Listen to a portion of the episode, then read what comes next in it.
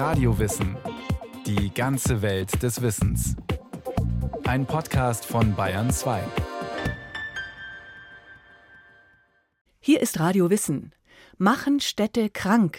Auch ohne Pandemie beschleicht uns in Städten oft das Gefühl, dass wir dort zu dicht aufeinander sitzen. Evolutionsbedingt ist der Mensch gar nicht für ein dauerhaftes Zusammenleben auf engem Raum geschaffen. Die Wissenschaft sucht nach Wegen für ein gutes Leben in der Stadt. Costano 1500 per lei, venga più qua che non la vedo.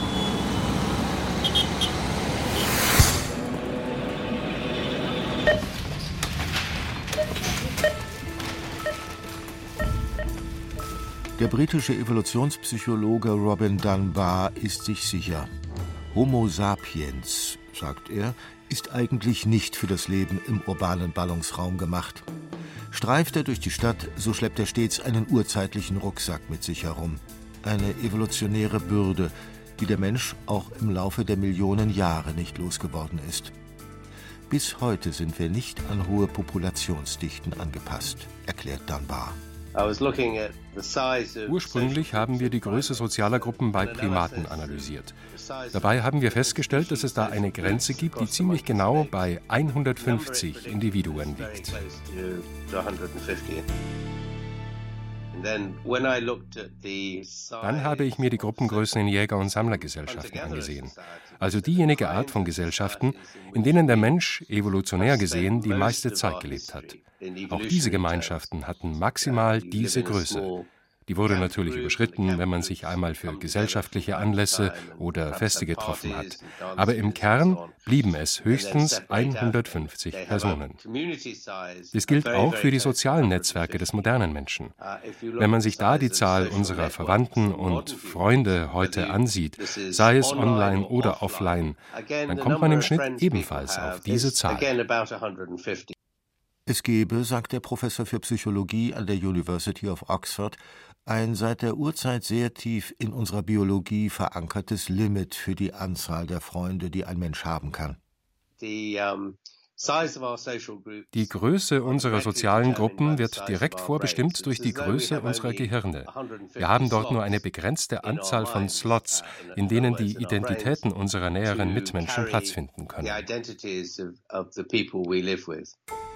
Dieses Konzept einer kognitiven Grenze für die Anzahl an Menschen, mit denen eine Einzelperson soziale Beziehungen unterhalten kann, eine Zahl von Individuen, von denen man den Namen und die wesentlichen persönlichen Verhältnisse kennt, hat Robin Dunbar berühmt gemacht. Die sogenannte Dunbar-Zahl von 150 hat längst Eingang in psychologische Nachschlagewerke gefunden. Der Oxford-Forscher Dunbar beschreibt mit dieser Zahl eine Funktion des Neokortex, also eines Teils der Großhirnrinde, in der der Mensch einen Eindruck seiner Umwelt entwickelt. Die Großhirnrinde ist mitverantwortlich dafür, dass wir Angst wie Stress emotional erleben. Und dieser Stress entsteht, wenn uns unser Nächster zu nahe kommt. Du fährst zusammengedrängt in der U-Bahn. Die Mitreisenden nerven dich, rammen dir den Ellbogen in die Seite, klauen dir die Zeitung oder das Sandwich. Hier scheint sich ins Gegenteil zu verkehren, wozu sich Menschenaffen ursprünglich zu Gruppen zusammengeschlossen haben, zum Schutz vor Raubtieren. Der moderne Mensch muss Wege finden, mit diesem sozialen Stress umzugehen that stress.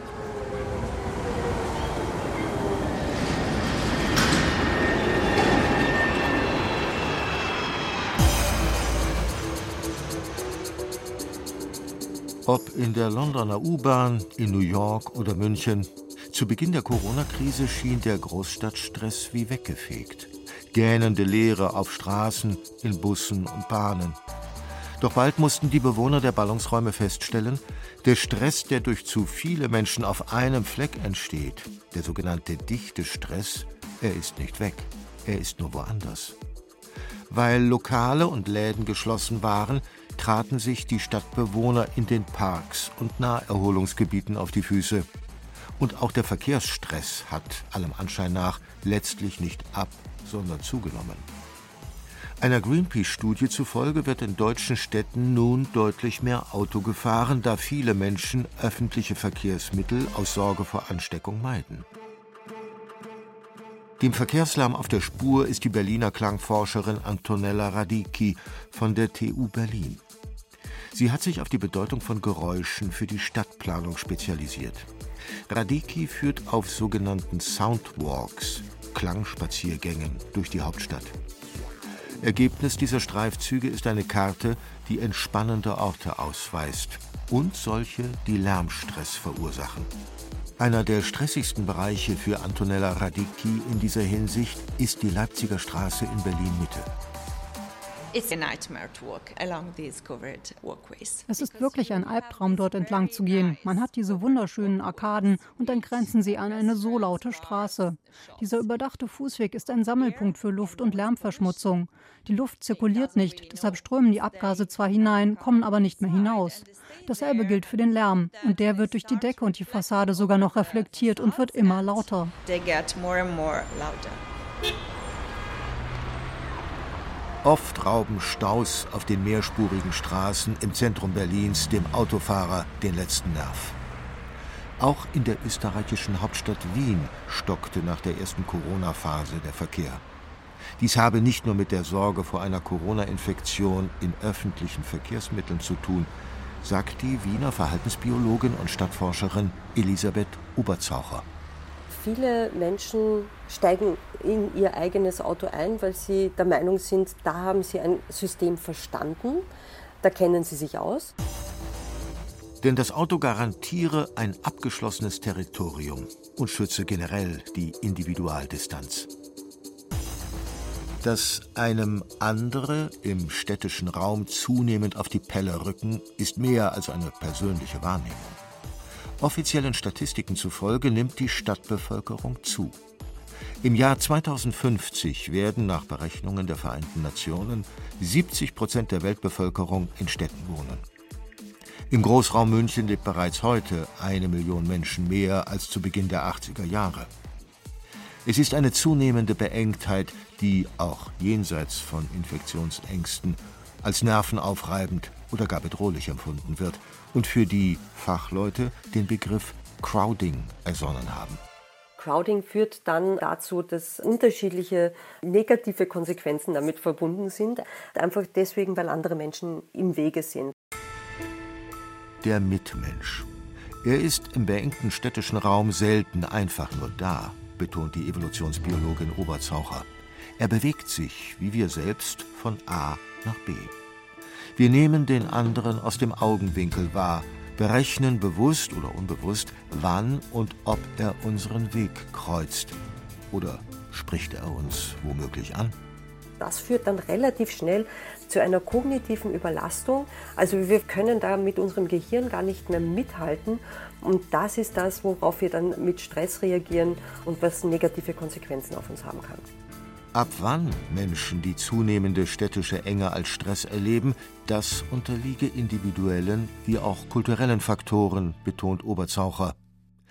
Den Begriff Dichte zu eindimensional zu definieren, davor warnt auch der Stadtforscher Christopher Boyko von der nordenglischen Lancaster University. Dichte auf bloße Zahlen wie etwa Gebäude, Personen oder Autos pro Quadratkilometer zu reduzieren, das greife zu kurz, sagt Boyko. Unsere Wahrnehmung, ob es überfüllt ist, kann sehr stark von unseren persönlichen Erfahrungen abhängen. Wir haben Leute im Zuge einer unserer Forschungsarbeiten gefragt, was ist für sie hohe Dichte, was verstehen sie unter niedriger Dichte. Manche sagten, bei zwei Häusern pro Hektar fange für sie eine starke Verdichtung an. Bei anderen lag diese Zahl bei 1000 Wohnungen pro Hektar. Manche von uns brauchen eine Art Schutzzone um sich herum, eine Art Blase, die größer ist als bei anderen. Und wenn jemand in diese Blase eindringt, dann bekommen sie Beklemmungen, fühlen sich gestresst. Es kann also sein, dass wir jeweils den gleichen Platz in einem Raum zur Verfügung haben, ich mich damit gestresst fühle und du dich nicht. Als Wissenschaftler, sagt Christopher Boyko, verfolge er einen ganzheitlichen Ansatz bei der Bewertung urbaner Dichte. Zusätzlich zu den üblichen Indikatoren hat Boyko dafür auch subjektive Faktoren unter die Lupe genommen. Der britische Wissenschaftler spricht hier von wahrgenommener Dichte. Für das Forschungsprojekt Lebenswerte Städte hat sein Team von der Lancaster University nicht nur harte Zahlen ausgewertet, sondern Dichte auch in Beziehung zur sogenannten Deprivation gesetzt. Also gibt es in einem Stadtviertel eine Benachteiligung? Gibt es Mängel in puncto Gesundheit, Bildung oder hoher Arbeitslosigkeit? Dabei stachen zwei erstaunliche Erkenntnisse heraus. In Gegenden mit hoher Dichte und niedriger Deprivation fühlten sich die Menschen am wohlsten. Solche Gegenden schnitten gut bei der Walkability ab, also der Fußgängerfreundlichkeit. Dichte wirkte dort positiv und führte dazu, dass Bewohner mehr Möglichkeiten hatten, zu Geschäften zu kommen, fußläufig Gelegenheiten fanden, im öffentlichen Raum zu spielen oder weiter mobil zu sein, etwa einen Bus oder einen Zug zu erreichen. Dadurch, dass mehr Menschen auf der Straße waren, waren sie auch aufmerksamer, was in ihrer Umgebung passiert und hatten ein Auge auf potenzielle Störenfriede oder Kriminelle. Es gab dort im Gegensatz zu Gegenden mit geringer Dichte ein spezifisches Gemeinschaftsgefühl.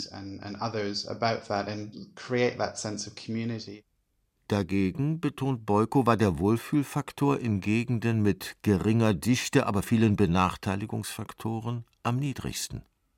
Die Menschen dort leben ziemlich vereinzelt, ziemlich isoliert. Sie haben keinen Kontakt zu ihren Nachbarn. Man schaut auch nicht auf den anderen. Ohne Auto kommen sie nirgendwo hin. Sie finden dort gleichzeitig auch keine angenehmen Treffpunkte vor.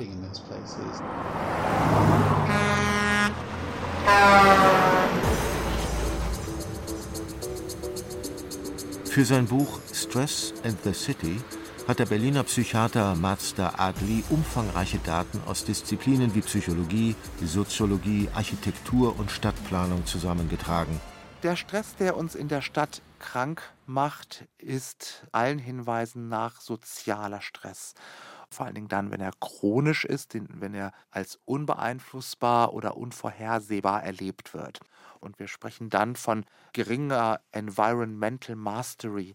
Environmental Mastery bezeichnet das Gefühl, die eigene Umwelt den eigenen Bedürfnissen entsprechend beeinflussen zu können. Also alles, was wir tun, das unsere Kontrollerfahrung über eine Lärmquelle verbessert, hilft dabei, diesen Lärm nicht als so belastend zu empfinden.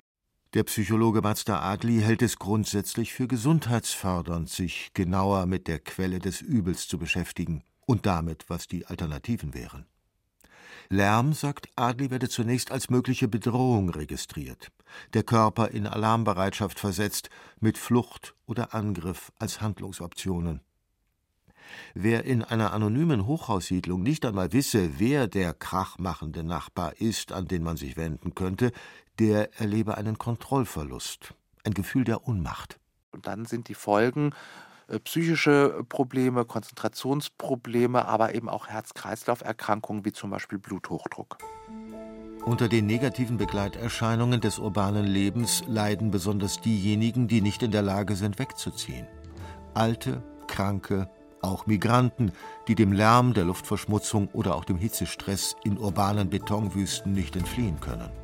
Das Stadtleben mache also nicht jeden gleich krank, betont Mazda Adli. Dabei kommt der Berliner Psychiater auf das Beispiel Schizophrenie zu sprechen. Wachse ein Mädchen oder ein Bub in der Stadt auf, so nehme die Wahrscheinlichkeit einer schizophrenen Erkrankung mit der Größe der Stadt und der Anzahl der dort verbrachten Lebensjahre zwar zu, ziehe das Kind aber dann von der Stadt aufs Land, so sinke sein Schizophrenie-Risiko wieder. Aber wenn Kinder so stressresilient sind, könnte man ihnen dann nicht antrainieren, mit urbanem Stress umzugehen? Städtisches Leben also von klein auf zu lernen. In der Stadt groß zu werden ist nicht per se schlecht für die Gesundheit, betont Mazda Adli. Man kann sogar auch sagen, dass das Aufwachsen in der Stadt trotz alledem sehr viele Vorteile in sich vereint. Man muss auch sagen, dass wir insgesamt auf Stress empfindlicher reagieren, wenn wir in der Stadt aufgewachsen sind, ist für die meisten Menschen ja auch ein positiver Anpassungsprozess und äh, zeigt einfach, dass wir trainierter sind, in der Stadt mit der Betriebsamkeit und der höheren Ereignisdichte gut umzugehen.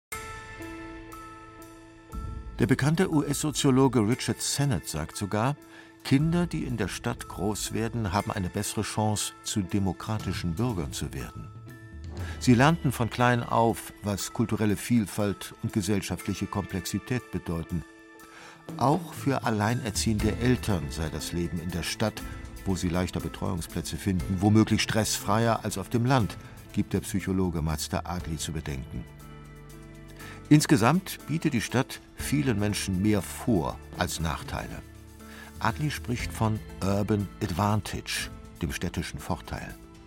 Der liege nicht nur in einem besseren Zugang zu Schulen und Hochschulen, sondern auch in einer größeren Auswahl an Jobs, Freizeitangeboten und einer besseren Gesundheitsversorgung.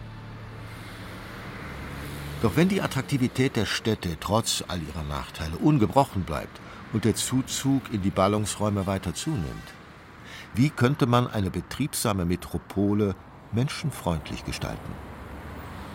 Das ist keine leichte Aufgabe, sagt der britische Stadtforscher Christopher Boyko. Also Gute Dichte zu schaffen, das braucht Zeit. Es ist ein evolutionärer Prozess. Beispiel städtischer Verkehr. Dass Pendler das Auto lieber in den täglichen Stau steuern, statt in U-Bahn oder Bus umzusteigen, das liegt, wenn man von der derzeitigen Corona-Pandemie absieht, an der gefühlt komplizierten Nutzung des Nahverkehrs mit all seinen Netzen und Tarifzonen. Das ist jedenfalls die Einschätzung der Wiener Forscherin Elisabeth Oberzaucher.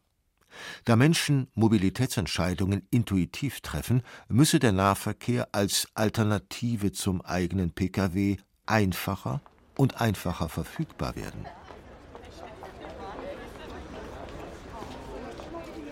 Der im besten Fall kurze Fußweg vom oder zum Bus, zur Bahn oder zur Tram sollte so hürdenfrei wie möglich gestaltet werden. Dass sich Bewohner gut und gerne durch ihr Viertel bewegen, würde Stress abbauen und das Wohlbefinden steigern, sagt die Wissenschaftlerin Elisabeth Oberzaucher von der Uni Wien. Die Walkability, also die Fußgängerqualität äh, einer Stadt, die ist ganz, ganz, ganz zentral und wichtig.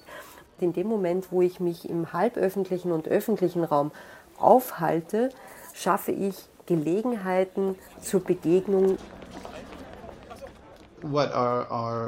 Unsere Forschungsgruppe hat herausgefunden, dass für Stadtbewohner natürlich familiäre und freundschaftliche Beziehungen wichtig sind.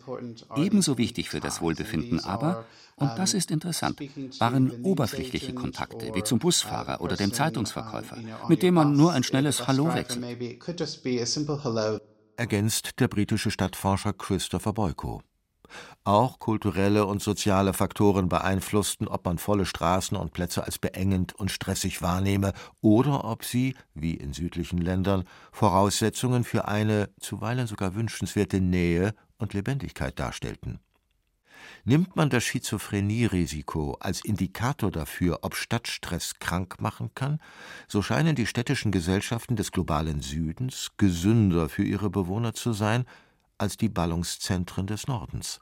Interessanterweise findet man das erhöhte Schizophrenie-Risiko vorwiegend in den reichen Ländern, einkommensstarken Ländern des globalen Nordens. Hier sind die Studien ursprünglich auch alle gemacht worden. Und kürzlich kam eine große Meta-Analyse basierend auf WHO-Daten raus, die sich die Situation in einkommensschwächeren Ländern des globalen Südens angeschaut hat. Und diese Untersuchung zeigt in der Tat, dass Stadtbewohner in Ländern des globalen Südens kein erhöhtes Erkrankungsrisiko haben. Einander zugewandter begegnen, den sozialen Austausch pflegen, dies alles kann ein naturnah gestalteter öffentlicher Raum fördern. Dass Grün auch der städtisch gestressten Seele gesundheitlich gut tut, dafür habe die Wissenschaft deutliche Hinweise, sagt der Berliner Forscher Adli. Durch den nahen Park flanieren, durch die vertrauten Straßen spazieren. Mazda Adli spricht vom Wohlfühlfaktor Ownership, also von der Möglichkeit, sich seine städtische Umgebung aktiv zu eigen zu machen. In Berlin tun dies die Teilnehmer eines Klangspaziergangs von Antonella Radicchi. Auf einem Platz im Stadtteil Wedding öffnen sie die Ruhige Orte-App auf ihren Smartphones.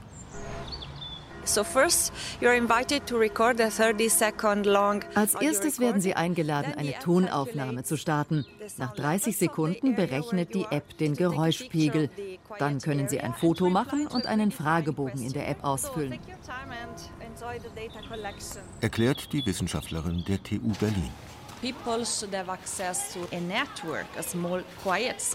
Menschen sollten auf ein Netzwerk ruhiger Orte in ihrer Nachbarschaft zurückgreifen können, dort, wo sie leben oder arbeiten. Diese Plätze sollten zu Fuß und für alle erreichbar sein, also etwa alte Menschen oder Mütter mit kleinen Kindern. Im Zuge der Corona-Krise wurden ganze Straßen zu Radwegen oder Freiflächen mit Tischen und Bänken umgewidmet. Auf einmal bestimmte nicht der Autoverkehr den Takt der Stadt, sondern Fußgänger und Radler hatten Priorität. Der von Autos beanspruchte Platz könnte auch künftig frei bleiben, ganze Bürotürme überflüssig werden, wenn Homeoffice sich in der breiten Masse der Beschäftigten durchsetze. Große Seuchen haben in der Geschichte immer das Gesicht von Städten verändert. Wird in der Stadt der Zukunft Dichte der Vergangenheit angehören? Stadtforscher glauben, dass die Corona-Krise neue urbane Möglichkeitsräume öffnet, hin zu einer gesunden Mischung zwischen Dichte und Freiräumen, in denen Menschen sich begegnen, wie auch aus dem Weg gehen können. Damit dies so kommt, betont Christopher Boyko, dürfe man sich aber nicht auf die Initiative Einzelner verlassen. Local authorities uh, should have better tools of engaging die kommunalen Verwaltungen sollten bessere Werkzeuge bekommen, um unterschiedlichste Bürger in die Planung ihrer Stadt mit einzubeziehen, jenseits dieser punktuellen Beteiligung, die eben vorgeschrieben ist. Im Sinne von Co-Design könnten Bürger ihre verschiedenen Bedürfnisse und Erfahrungen kreativ einbringen. Das Zweite ist, Stadtplanung muss als Prozess verstanden werden. Gebäude oder Plätze sind nach dem Bau nicht einfach fertig und basta. Man muss sich schon bei der Planung Gedanken darüber machen, wie sie instand gehalten werden und was passiert, wenn sie altern, damit die Bürger sie nicht verkommen lassen und weiter verantwortungsvoll mit diesem Gut umgehen.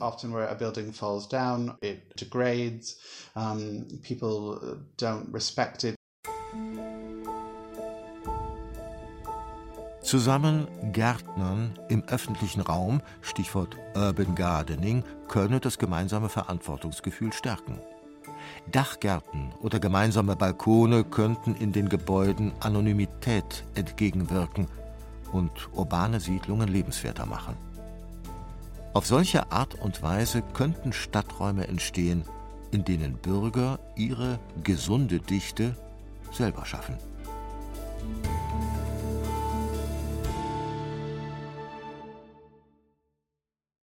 Das war Radio Wissen, ein Podcast von Bayern 2. Autor Lukas Grasberger. Regie Eva Demmelhuber. Es sprachen Andreas Neumann, Andreas Dirscherl und Friedrich Schloffer. Technik Monika Xenger und Roland Böhm. Redaktion Thomas Morawetz. Wenn Sie keine Folge mehr verpassen wollen, abonnieren Sie Radio Wissen unter bayern2.de slash podcast.